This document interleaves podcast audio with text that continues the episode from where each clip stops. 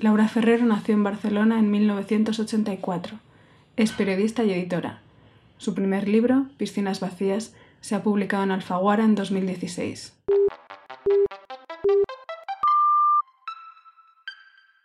Soy Aloma Rodríguez y esto es Primeras Letras, un podcast de letras libres.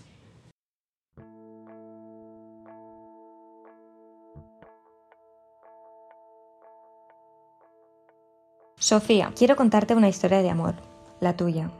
Aunque sabrás, supongo, que no todas las historias de amor acaban bien. Esas cosas pasan, Sofía. Pero claro, ¿qué te voy a contar a ti que ya lo sabes todo? Llevo tiempo pensando en cómo contarte esto, por dónde empezar. Los comienzos son importantes, condicionan el resto de la historia. Conocí a tu padre en la universidad. En esa época éramos solo dos chicos amables y guapos, inocentes. Ahora los dos tenemos algunas arrugas más en la frente, en la comisura de los labios. Arrugas también, si me permites la cursilada, en el corazón. Pero entonces no. Éramos dos buenos chicos con toda la vida por delante. Teníamos muchos sueños, ambiciones. Por aquel entonces cada uno tenía una pareja, pero ya sabes lo que ocurre cuando tiene 18 años. Las cosas vienen y van. No es como ahora, que todo pesa y amarra. Ahora hay hijos e hipotecas, trabajos indefinidos. Las decisiones antes eran ligeras. Un día podías hacer una cosa y el otro otra. Todo tenía un peso relativo. Si no salía bien, había una vida entera para cambiarlo. Nos pasamos los años de carrera viéndonos, observándonos. En los pasillos de la universidad, en alguna fiesta, en clase, nos mirábamos. A veces incluso hablábamos, pero después cada uno volvía a su vida. Tu padre siempre fue un chico serio, y a mí me gustaba imaginar que un día, después de muchos años, me lo encontraría y entonces ya seríamos mayores. En aquel tiempo, ser mayor significaba tener 25 años y un piso, decorar una casa, tener un trabajo lleno de reuniones, tomarse un gin al atardecer. Le perdí de vista un tiempo. Acabé mis carreras, empecé la tesis, viajé, vi lo mejor y lo peor. Acumulé experiencias, porque de niña me enseñaron que en la vida hay que hacer de todo. Me convertí en muchas personas distintas y viví en puntos opuestos del mundo. Tomé buenas decisiones, muy malas también incluso hay algunas que aún no he tomado. Entendí que la mayoría de nosotros acabaríamos convirtiéndonos en equilibristas que habitaban las lindes de lo escarpado. El abismo estaba siempre ahí. Y no me malentiendas, no es una metáfora. Los años te hacen entender que hace falta muy poco para echarlo todo a perder. Durante ese tiempo leí mucho. Comprendí algunas de las cosas de las que hablaban los libros, las otras las busqué en personas que a menudo fueron las equivocadas. No te creas, Sofía, que esto de acertar en la vida es fácil. Pero sobre todo me quedo con una cosa, cada vez hay más piedras en la mochila que todos llevamos. Peso, esa es la palabra. El primer libro que leí siendo adolescente fue Carta a un niño que nunca nació, de Oriana Falachi. Me pareció denso. Pensé que la autora era tonta por tener esas dudas. Debería haber decidido traer al mundo a aquel niño desde el principio. Fíjate, Tenía 13 años y creía que en la vida uno toma decisiones por adelantado, antes de que se lleguen a materializar, como quien se pide una pizza por teléfono. Yo me pedí muchas cosas. Haré esto, haré aquello. Me las prohibí. No haría nunca eso, tampoco aquello. Dije exactamente lo que quería en la vida y definí en lo que me convertiría. Aunque mi madre me lo advirtió, no todo es tan simple como parece. Cuando cumplí los 24 escribí en mi diario una sola frase. No me quiero morir. Estaba en Perú. Había comprendido que el hecho de acumular experiencias actuaba como resorte contra la muerte, pero que al final nos moríamos igual. Hacer, hacer, hacer, trenes, aviones, viajes, maletas, pero yo no me quería morir. Sentía que la vida era como una anguila que siempre se nos escurría. Un día tuve 25 años y me encontré con tu padre en la vieja puerta de la universidad. Hola, ¿qué tal estás? Llevaba traje y le hacían daño los zapatos. Yo tenía el pelo muy largo y seguía mordiéndome las uñas. A partir de entonces nos vimos. Hablamos, nos divertimos, teníamos ilusión, al menos por nosotros, porque éramos los mismos. Había pasado un tiempo, pero nos quedaba toda la vida por delante y la sensación de que ahora podíamos compartirla. Era una especie de segunda oportunidad. Fíjate que siempre pensé que vendrías, Sofía. Desde mucho antes de que llegaras hablábamos de ese sueño de tenerte, aunque tu padre nunca estuvo de acuerdo en que te llamáramos así, y se reía de mí diciéndome que el tuyo era un nombre demasiado monárquico. Sofía quiere decir sabiduría. Por eso quise llamarte así, para que nacieras siendo sabia, al menos un poco más que yo. La primera vez que te vimos, solo eras un granito de arena en una ecografía. Esa eras tú. Pero déjame que te siga contando. Tu padre y yo nos quisimos desde el principio. No nos quisimos bien, pero lo intentamos. Teníamos miedo de que la juventud se nos escapara y lo hicimos mal. Sí, los comienzos determinan las historias. Sin embargo, teníamos aquel sueño en la cabeza, aquella promesa de querernos. ¿Sabes a lo que me refiero? A la fotografía mental del amor. Pero lo cierto es que cada vez crecía más miedo entre nosotros, no queríamos saber. Entre las parejas ocurre, se crean abismos, nombres y palabras que no pueden pronunciarse. Formábamos parte de un cuadro incompleto y no sabíamos ni queríamos preguntarnos si aquello que estábamos viviendo era lo que nos habíamos prometido a nosotros mismos siendo adolescentes. Uno crece con unos ideales en la cabeza. Yo quería un padre que quisiera mucho a mi hijo, él, una familia que no estuviera llena de silencios, de distancia. Es cierto, todos buscamos lo que no pudimos tener. Al final, cuando tú llegaste, habían pasado 10 años desde que nos conocimos. Teníamos 28 y una semana atrás él me había regalado un vestido bonito después de soplar las velas juntos. Le quise mucho, como creo que se quiera al padre de tu hijo, pero nos perdimos en algún punto. Se nos atascaron los días. Vivíamos en una misma casa, pero ya no éramos capaces de encontrarnos. Eso ocurre. La cercanía no tiene que ver con el espacio, eso es algo que te cuentan de niña.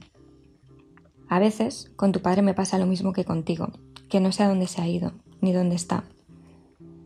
Solo sé que un mes después de mis 28, tu padre me acompañó a una clínica que tenía en las paredes muy blancas. Me desnudé y me pusieron una de esas batas de papel. Yo cerré los ojos. Piensa en algo bonito, me dijeron, pero no podía pensar en nada bonito. Unas horas después me desmayé en una cafetería a la que había entrado para tomarme un zumo de naranja. Tenía el estómago vacío y estaba aún bajo los efectos de la anestesia. Me levanté tambaleándome y conseguí llegar hasta el baño. Me caí. Tu padre me cogió y nos quedamos los dos en el baño, abrazados en el suelo. Él me sujetaba, pero tú ya no estabas ahí. No sé si la juventud se pierde en un día. Yo sé que la perdí entonces, en el suelo de ese baño. A veces, te sorprenderá, te busco entre los niños de los parques. Te comparo con los hijos de mis amigos e incluso me digo que serías más lista y más bonita. Tendrías casi tres años. Eras tú, Sofía. Yo ya lo sabía. Y no supe esperarte. Porque tu padre y yo seguíamos siendo dos jóvenes que no podían sostener a nadie que a ellos mismos. ¿Sabes?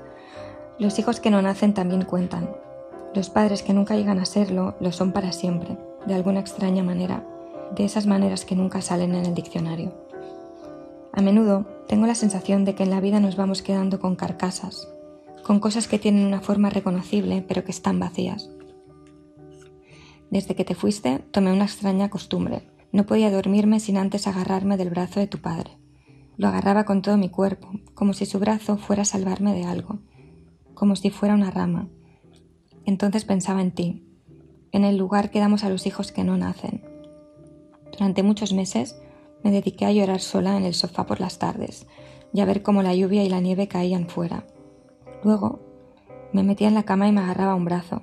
Me decía que eso no era ninguna vida para una chica joven. Pero dime, ¿sabes tú acaso que es una vida? Lo sé yo. A veces las historias de amor acaban así, en el suelo del baño de una cafetería. Ahora tenemos más de 30 ya.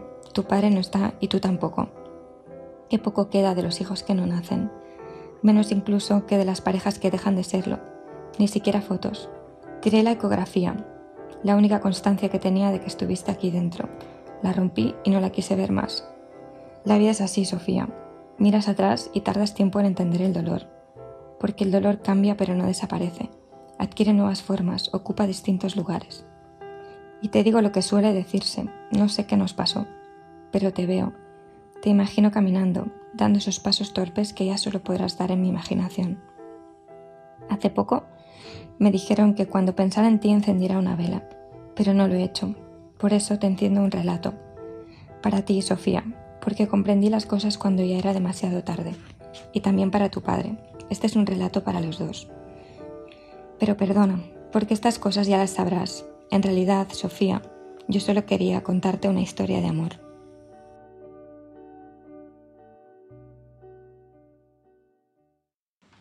Tenemos a, Laura Ferrero al otro lado. Laura, ¿qué tal?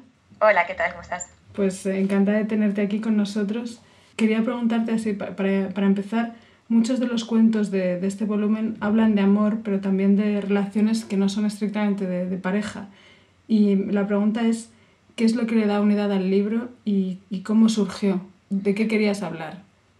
Yo creo que quería, al principio, cuando, bueno, cuando surgieron estos relatos, empecé a hablar sobre relaciones, sobre todo, bueno, más de pareja, ¿no? Sobre el amor, sobre por qué llega, pero también sobre cuándo se va, ¿no? ¿Qué hacemos con las rupturas, ¿no? Cuando nos quedamos con ese vacío. Pero al final fui dando con historias de gente de mi alrededor y de repente como que amplié un poco el foco. Y al final yo creo que el hilo conductor de, todas, de, todos estos relatos es justamente la dificultad de las relaciones humanas.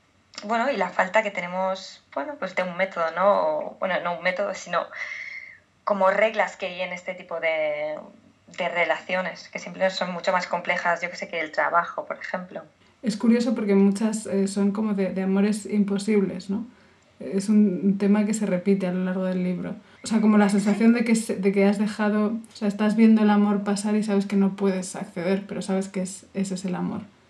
Bueno, yo creo que era Woody Allen el que decía que las verdaderas historias de amor siempre son las historias imposibles, ¿no? Porque te quedas como con esa historia de que nunca fue y entonces no hay cosa peor que la idealización, ¿no? Cuando las cosas no se materializan, porque le vas dando continuamente vueltas a eso, ¿no? Que siempre va a ser perfecto, porque nunca va a ser realidad. Al final, si se queda todo en tu cabeza, pues es maravilloso toda la vida, ¿no? Y no, haber, no va a haber nunca nada, ni siquiera que se le parezca, porque simplemente no es real.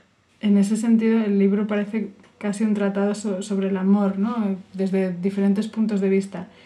¿Cuántos tipos de amor hay y por qué te interesa tanto?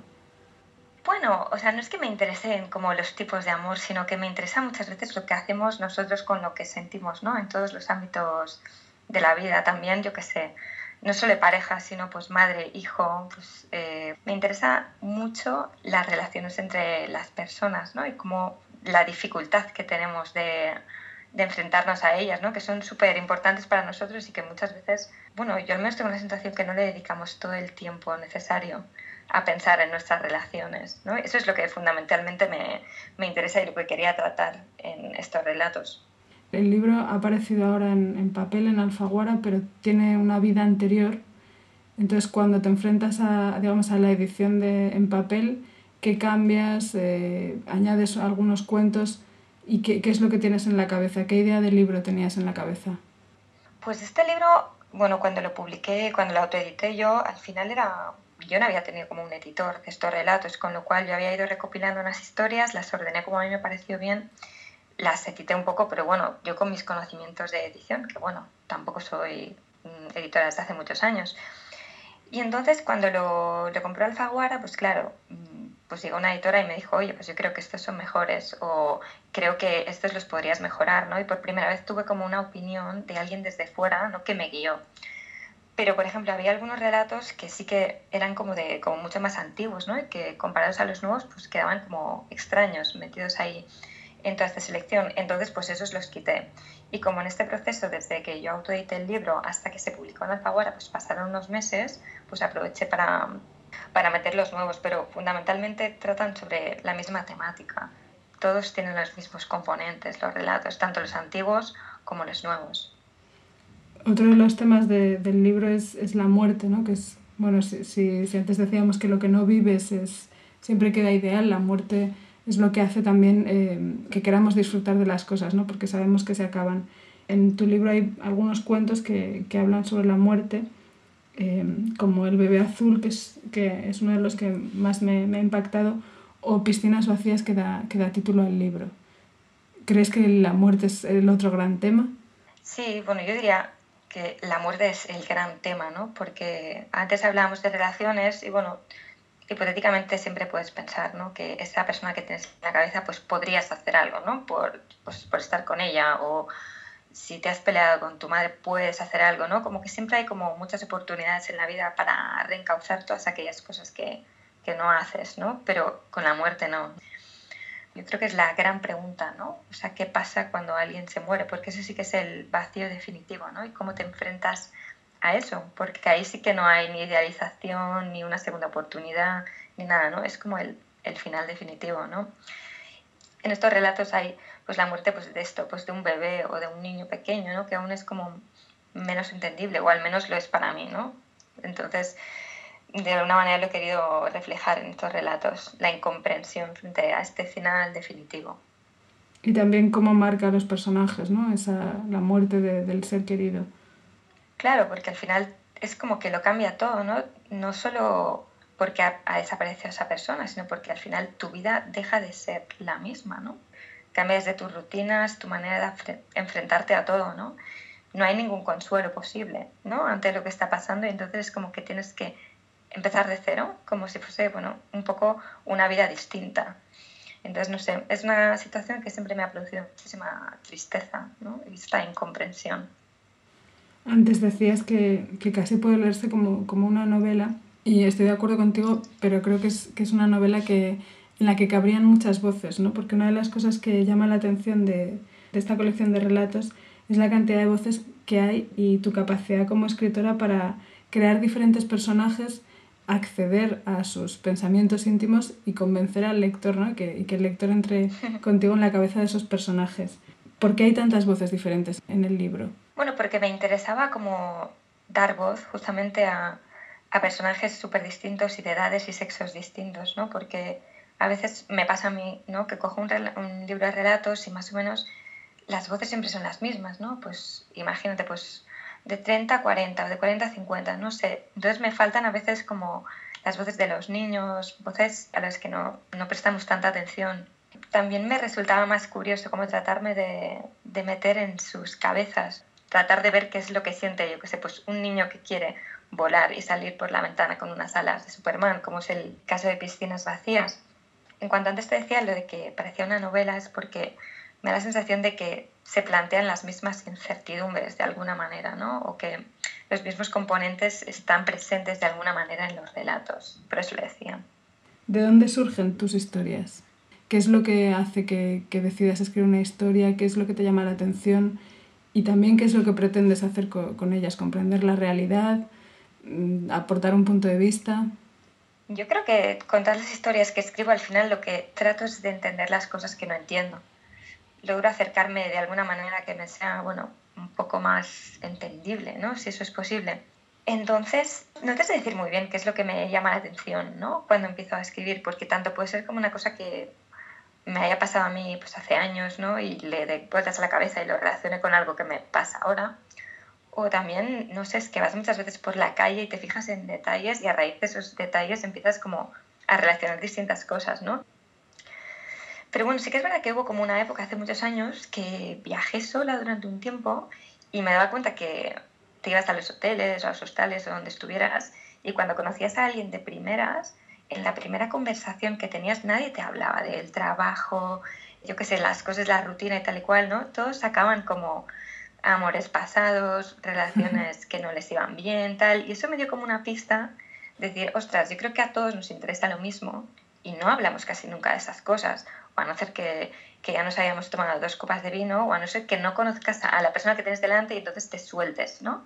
Y entonces, pues no sé, fue como recopilando historias pequeñitas. Y muchas de esas historias están en estos relatos. En el libro aparecen muchas citas de, diferentes escritores, muchos de los cuentos van encabezados por, por citas y bueno, aparece Ben Clark, Anne Carson o Simborska. Y me llama la atención eh, la intromisión, digamos, de la, de la, poesía dentro de los, de los relatos, porque uno espera que, lo, que a un escritor de, de relatos le gusten los escritores de relatos, ¿no? Entonces, ¿eres maniática con eso o crees que en la mezcla de géneros? Yo creo en la mezcla de géneros, la verdad. A mí es que me encanta la poesía y, y, la verdad que me inspira muchísimo más que la prosa en algunas ocasiones, sobre todo porque en algún verso pues pequeñito pues, de Ben Clark o de Simborska o de Anne Carson es como que se condensan muchísimas páginas de un buen libro de prosa o incluso un libro entero, ¿no? Y no sé, la verdad es que a mí me fascina, supongo porque yo me veo incapaz de hacer un poema. Alguna vez lo he intentado y eran increíblemente cursis, ¿no? Entonces es como que es un género que admiro muchísimo, ¿no? La capacidad de decir con tan pocas palabras. Muchas veces son como el arranque perfecto para un relato, ¿no? Porque te dejan como una sensación todo el día. No sé, a mí me recuerdan a las canciones, que es como que estás el día con ellas dentro, ¿no? Claro, sí. A mí me dan mucha envidia también los cantantes porque son capaces de, de llegar directos al, al, corazón, ¿no? Con muy, aunque suene también muy cursi, pero es como una flecha. Pues con la poesía yo creo que es, bueno, no sé, a mí me pasa lo mismo. Bueno, con este tipo de, de poesía, ¿eh? O sea, luego hay poesía experimental que me quedo muy fría cuando la leo, es decir, que ni la entiendo, ¿no? Pero, no sé, a mí me fascina, por ejemplo, Bosca, vamos, es que no me canso de leer la mayoría de, de sus poemas y, y, muchos relatos, de alguna manera, pues siento como que me acompañan, ¿no? Sus poemas y la verdad que me parece bonito. ¿Y qué, qué otros escritores te, te, interesan, además de Simborska o Ben Clark? Pues la verdad siempre he leído mucho anglosajón, no sé por qué, o sea, más que, más que de aquí, pero por ejemplo he leído mucho pues, a Richard Ford, a Lore Moore, Carver siempre me ha fascinado y bueno, Julian Barnes me encanta, no sé. Y a mí, bueno, de españoles me gusta muchísimo David Trueba, siempre que saca novela ahí estoy. Pero bueno, sí, esos son más o menos mis referentes.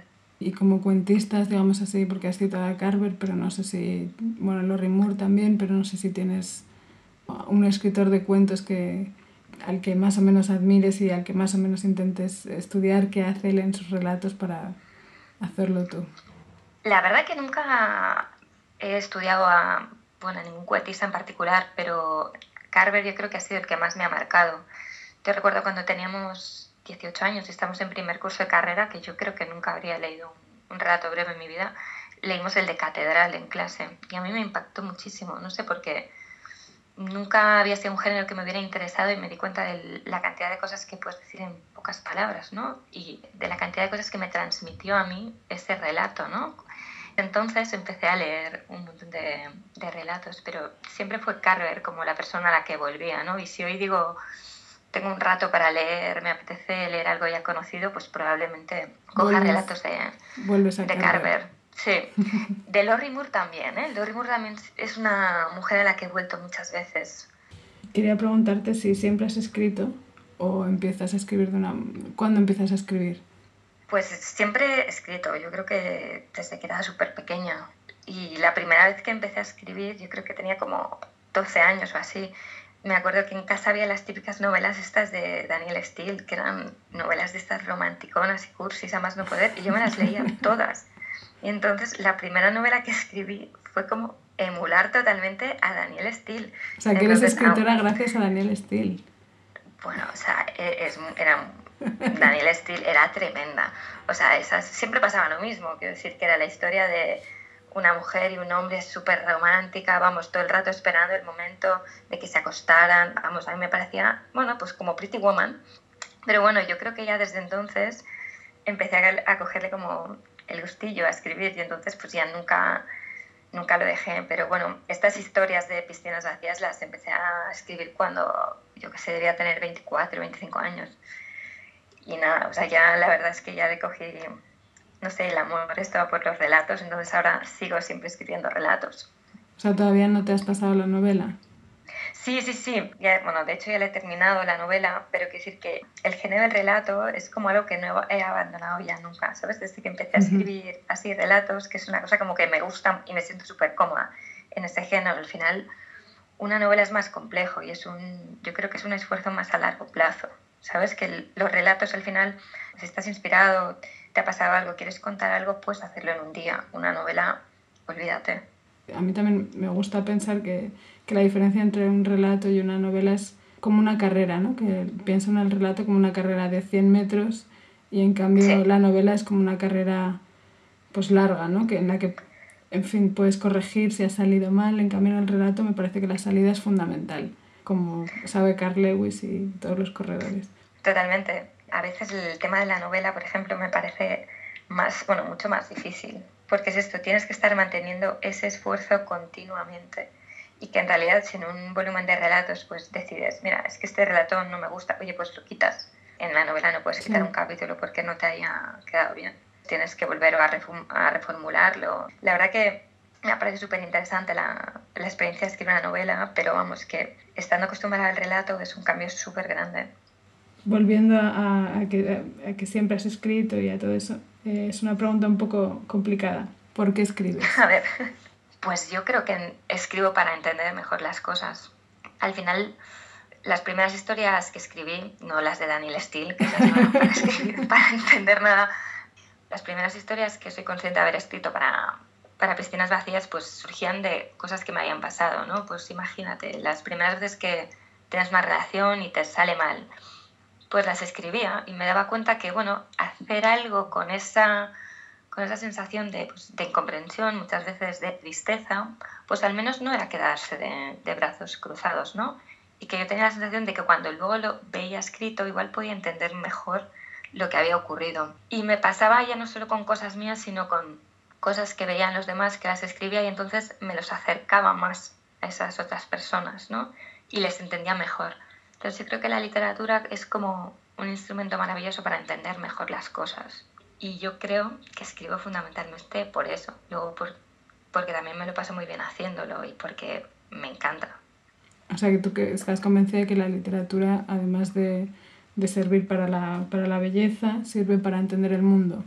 Sí, bueno, yo creo que el arte sirve para entender el mundo, ¿no?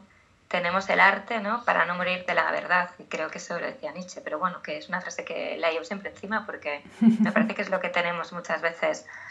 Hay suficientes cosas feas por ahí en el mundo, ¿no? Y el arte justamente me parece que es, no sé, que nos acerca los unos a los otros al final. Sí, de hecho hay como algunos estudios que relacionan la, la capacidad de desarrollo de la empatía con el arte y sobre todo con la literatura. Hay una frase ¿no? que se repite mucho, si no lees no pasa nada, si lees te pasan muchas cosas. Claro, y cosas que igual no te han pasado y que si no leyeras no te pasarían, ¿no? Que es como una manera de, de viajar, ¿no? Ya no solo a otros lugares, sino a la mente de, de otras personas. Sí, sí. Claro, y también la, desarrollas la capacidad de ponerte en el lugar del otro, ¿no?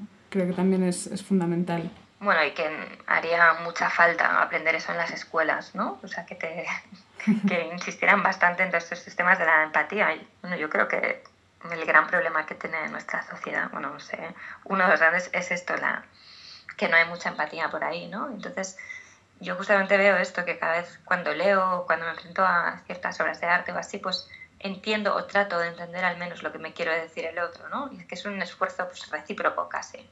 Y luego, bueno, nos has adelantado ya que, que ya has acabado la novela. Cuéntanos un poco de qué va, si, se puede, si puedes avanzar.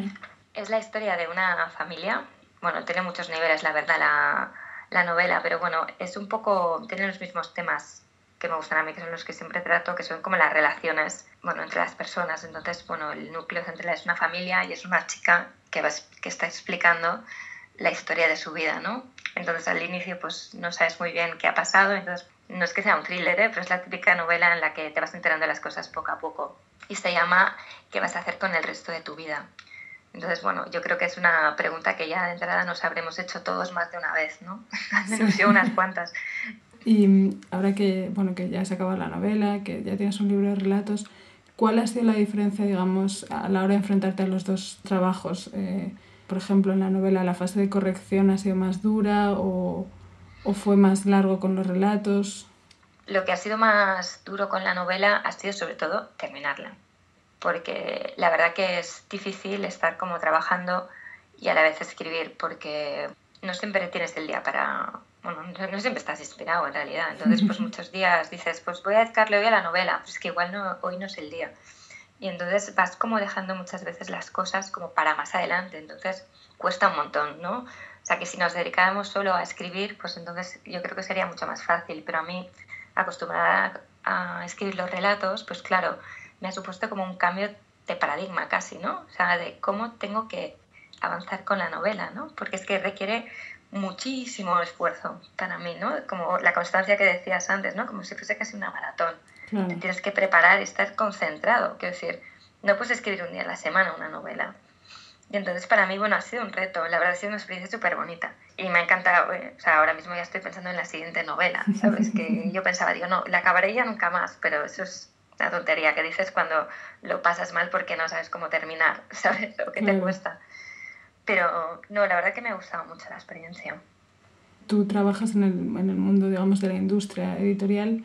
¿Cómo te has sentido recibida como, como autora? Pues es raro, porque al final tú siempre estás acostumbrado a estar en el otro lado, ¿no? En el que le das consejos a alguien, en el que dices, oye, pues esto lo cambiaría, tal. Entonces es extraño cuando te los dan a ti, cuando en vez de ser tú el que acompañas a una entrevista de radio, yo que sé, vas tú solo. Te das cuenta también de lo difícil que es estar en el otro lado, ¿no? A mí a veces me pasaba, ay, mira, pues qué entrevista más mala, porque dices, bueno, luego es que tampoco es tan fácil decir cosas bien todo el rato, ¿sabes? Entonces, no sé, aprendes un montón al final. A mí me ha servido para ver la otra cara de la, de la moneda y creo también para ser mejor editora yo, ¿no? Porque también me sé más, sé cómo va toda la problemática, todo el proceso, ¿sabes? O sea que me parece muy interesante. Pero me refería también a, bueno, al mundo, digamos, de, de la crítica, otros escritores que... Bueno, es que es lo mismo. Al final es, eh, de repente te ves tú como sujeto de crítica.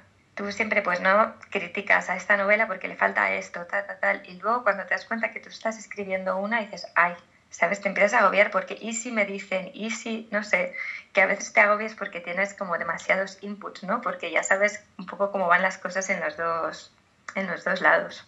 En el fondo a todos nos da miedo, ¿no? La, enfrentarte a que te hagan pues una muy mala crítica o que realmente lo hagas mal. No sé, quien diga lo contrario, yo creo que está mintiendo, ¿no? A todos nos afecta.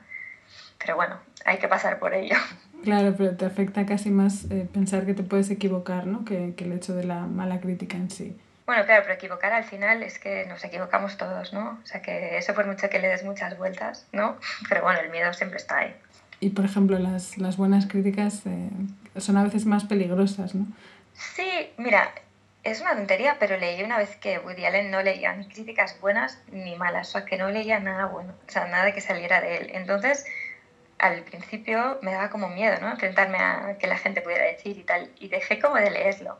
Y luego, pues, con el tiempo las cogí, las leí y vi que, jo, pues, que estaba bien y que estaba bien enfrentarse a tanto lo bueno que te dijeran como lo malo, que ni las buenas podían ser tan buenas ni las malas serían tan malas. Sí que conviene también saber lo que dice la gente, ¿sabes? También para aprender tú de lo que igual podrías mejorar. Citas mucho a Woody Allen, antes has, eh, antes has citado también a David Trueba, que además de, de novelas eh, hace películas, hace, bueno, hace series y hace prácticamente de todo. Tus referentes no, son solo, no están solo en la literatura, están también en el cine, en las canciones tanto el cine como la música como la literatura yo creo que es lo que más me gusta en este mundo. Lo mismo que he dicho antes con la poesía, sí, pues hay películas y directores de cine y canciones que siempre me acompañan, yo sé. ¿Pero crees, crees que, son, que han influido en tu literatura? Yo creo que sí. Hay muchas películas y de hecho en algunos de estos relatos se mencionan películas, ¿no? Que igual pues no tienen que ser de cine autor ni independientes. A mí la verdad que me gusta mucho la manera que el cine tiene de contar las historias, ¿no? De secuestrarte durante dos horas, te meten en una sala oscura y ahí te quedas, ¿no? Muchas de estas historias que, bueno, que he visto en el cine pues me han influido muchísimo. Son maneras de explicar historias que se tocan por muchos lados, el cine y la literatura, creo yo. Sí, además yo creo que son las dos grandes herramientas para tratar de las relaciones humanas, que al final es el gran tema porque es, es universal, ¿no? Y todos tenemos que convivir con todos. Sí, sí, exacto. Pues eh, Laura Ferrero, ha sido un placer eh, tenerte aquí en este Primeras Letras. Nada, muchas gracias a, a ti. Soy Aloma Rodríguez y esto ha sido Primeras Letras, un podcast de letras libres. Pueden escuchar otras entregas de este y otros de nuestros podcasts a través de iTunes, SoundCloud, Stitcher o de la plataforma que usen para descargar sus podcasts. Si nos escuchan, por favor, háganos llegar sus comentarios y opiniones, las tendremos en cuenta. Muchas gracias por escucharnos.